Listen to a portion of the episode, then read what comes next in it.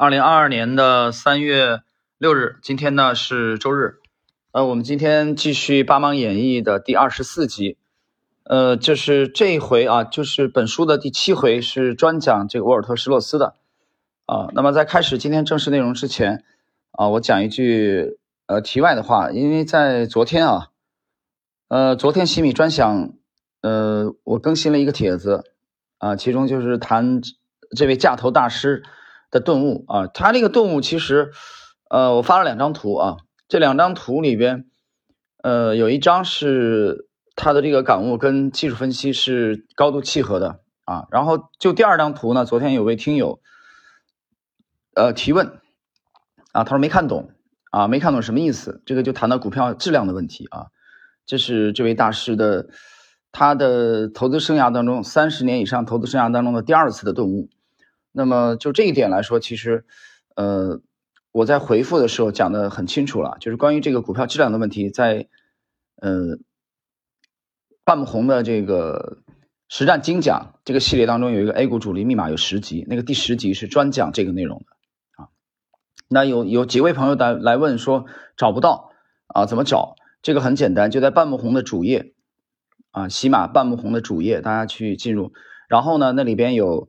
呃，现在应该是有十八张听单，啊，在最早的那几张听单里边，啊，这个，嗯，这个栏目的最精华的内容，比如说啊，这个 A 股，这个半不红 A 股实战精讲啊，和 A 股实战精讲的初级系列，然后就是马克米勒维尼系列和至高无上啊系列，尼古拉斯达瓦斯的箱体的系列，还有就是这个杰克施瓦格的系列。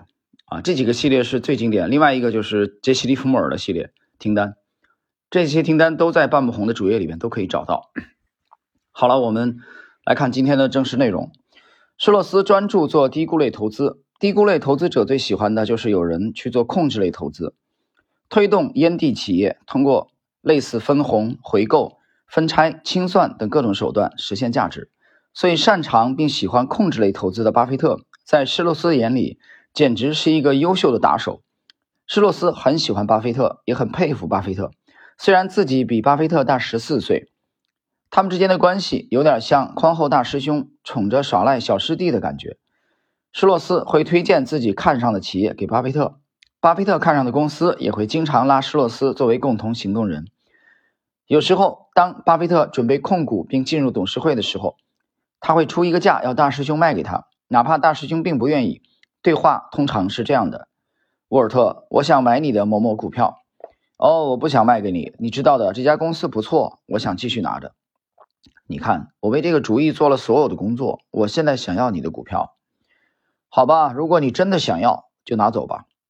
有时候，施洛斯也会给巴菲特当接盘侠。比如有一次，巴菲特被一个控制类投资搞得精疲力尽，对烟蒂股投资模式心灰意冷时，他就直接致电施洛斯。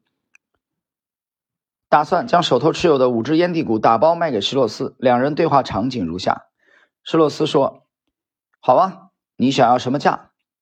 巴菲特说：“就现在的市价。”施洛斯说：“好的，我买了。”就这样，施洛斯扮演了巴菲特完美的接盘侠。施洛斯后来回忆说：“我没有说等我查一下市价是多少。我信任沃伦。如果我说我出九折，沃伦就会说算了吧。但我没说。”当然，这五只股票后来的表现都非常好，施洛斯赚到了丰厚的利润。虽然和巴菲特关系很好，但是施洛斯很不喜欢巴菲特到处布道价值投资理念。他觉着越来越多的人学会挖掘企业价值，钱就越来越难赚了。一九八五年，施洛斯在一次访谈里公开抱怨巴菲特：“现在买入股票越来越难了。”这方面，沃伦帮了倒忙。他整天巴拉巴拉，搞得谁都知道价值投资。有很多人嘴上不说，暗地里偷偷这么搞，所以现在寻找投资目标是越来越难了。停顿一下啊，其实大家去呃研究一下，但是施洛斯现在嗯已经去世了啊，已经去世了。其实在世的时候，大家跟巴菲特去比较啊，巴菲特比他高调许多啊，施洛斯是比较低调的，相对来说，所以他这一点来说，对巴菲特的这种特别高调的做法啊，其实持保留意见的。好，我们继续。施洛斯认为，巴菲特和格雷厄姆一样，都喜欢成为焦点人物，喜欢滔滔不绝的布道，喜欢听众崇拜的眼神。施洛斯还记得自己在格雷厄姆纽曼公司工作时，经常接到来自陌生人的感谢电话。电话那头的人一般会说：“没别的事儿，我就是打电话过来感谢一下你们公司。你们每半年公开一次持股明细，我跟着买，赚了不少钱，谢谢你们。”这种电话让施洛斯非常不高兴。他觉得劳动成果让陌生人免费享受没道理，不公平。他只想利用自己掌握的技术，轻松愉快地帮助自己和几十位客户赚钱。一切提升游戏难度的分享行为都令人厌恶。历史的潮流不会以施洛斯喜欢或者不喜欢而改变。到1997年，施洛斯父子发现时代找不到符合标准的投资对象了，于是宣布封闭基金。之后花了五年时间，只卖不买，最终于2002年清仓完毕。然后施洛斯父子宣布清盘退休。老爷子清盘后立刻讨了个老婆，温暖的度过了人生最后十年，于二零一二年去世，享年九十六岁，高寿啊，真的是高寿。呃，先锋基金的创始人 约翰伯格也是高寿。那么沃伦巴菲特到现在是一九三零年出生的啊，大家算算他多大了。然后呢，查理芒格是一九二四年一月份啊，巴菲特是三零年的八月份，施洛斯呢享年是活了九十六岁啊。这哥几个全是高寿，索罗斯也是三零年的啊，到现在是这个也算是高寿了。呃，对谈谈 今天内容，它就到这儿啊。我们谈谈最最后一段的啊，我一点的这个感想啊。但刚才提到了九七年施洛斯父子找不到符合标准投资对象，然后宣布封闭基金啊，封闭了，不再接受新的投资了。然后花了五年时间只卖不买啊，就出出脱，逐渐的出脱自己手中的持股。零二年五年的时间，然后最后零二年清仓完毕，不玩了。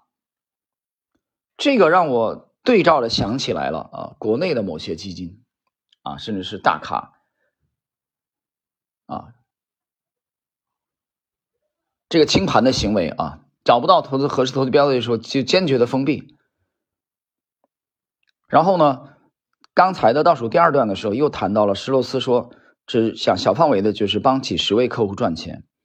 从这一点，大家就知道他们没有采用国内的这种方式。国内的某些的所谓的股神、大咖啊，男神也好，女神也好，出名以后，然后呢，他的他的这个所在的基金公司啊，就不断的包装啊，然后不断的扩大基金规模，不停的发啊，可能发这个十只、几十只，甚至上百只基金，最后呢？啊，最后的基金的业绩一塌糊涂，大部分基金的业绩。所以对这个 资管人士而言，我觉得，呃，把客户的利益摆在第一位，把客户资金的安全摆在第一位，而不是一味的只想规模，对吧？当然，规模这个事儿是一个怪胎啊，是一个怪胎。这个时候需要去抵抗人性当中的啊某些某些诱惑。所以，这个施洛斯父子的这个找不到合适的时候，坚决的休息，坚决的清盘，我觉得这应该是一种作为基本的职业操守啊，而不像某些人一味的只要商业利益，对吧？一味的做大啊，所谓的做大做强，无限制的扩扩大规模。还有一个，当你找不到投资规模的时候，啊，找不到合适投资标的的时候，有没有勇气停下来 stop 啊，甚至清盘？我认为这个。行业当中的许多资管人士没有这个勇气，当然这个里边很多是屁股决定脑袋的啊，他没有这个呃主导权，比如他他是投资总监，或者说这个投资经理啊，或者说他是某一只这个基金的掌舵人，但是他还是要服从整个体系的管理体制管理，对吧？他没有办法对抗，所以说我们又想到了买方和卖方的问题，所以你看到啊。A 股里边能看空的、能做空的，基本上都是啊，像落水狗一样的，要被骂的，很奇葩的，真的很奇葩。但是，很狂热的时候，有一些基金经理比较冷静的出来，发表一些看空的观点，很快就会被谩骂啊，媒体的围攻。最不理解的是，投资者也要谩骂他们，对吧？想一想，其实有时候也能理解，因为 A 股是以做多为主的嘛。啊，你你小子跑出来看空啊，你是不想让我们赚钱还是怎么着？所以人性这走到这一步其实很幽默，我觉得啊，呃，也无奈吧。就明明市场很狂热了，他出来看空，发表一些看空的观点，比较理性的观点，结果被痛打啊，被这个谩骂，甚至攻击，所以形成了一种氛围，永远看多。大家想一想啊，有没有道理？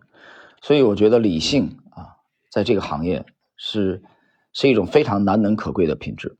好了，今天我们这一集二十四集内容就到这里。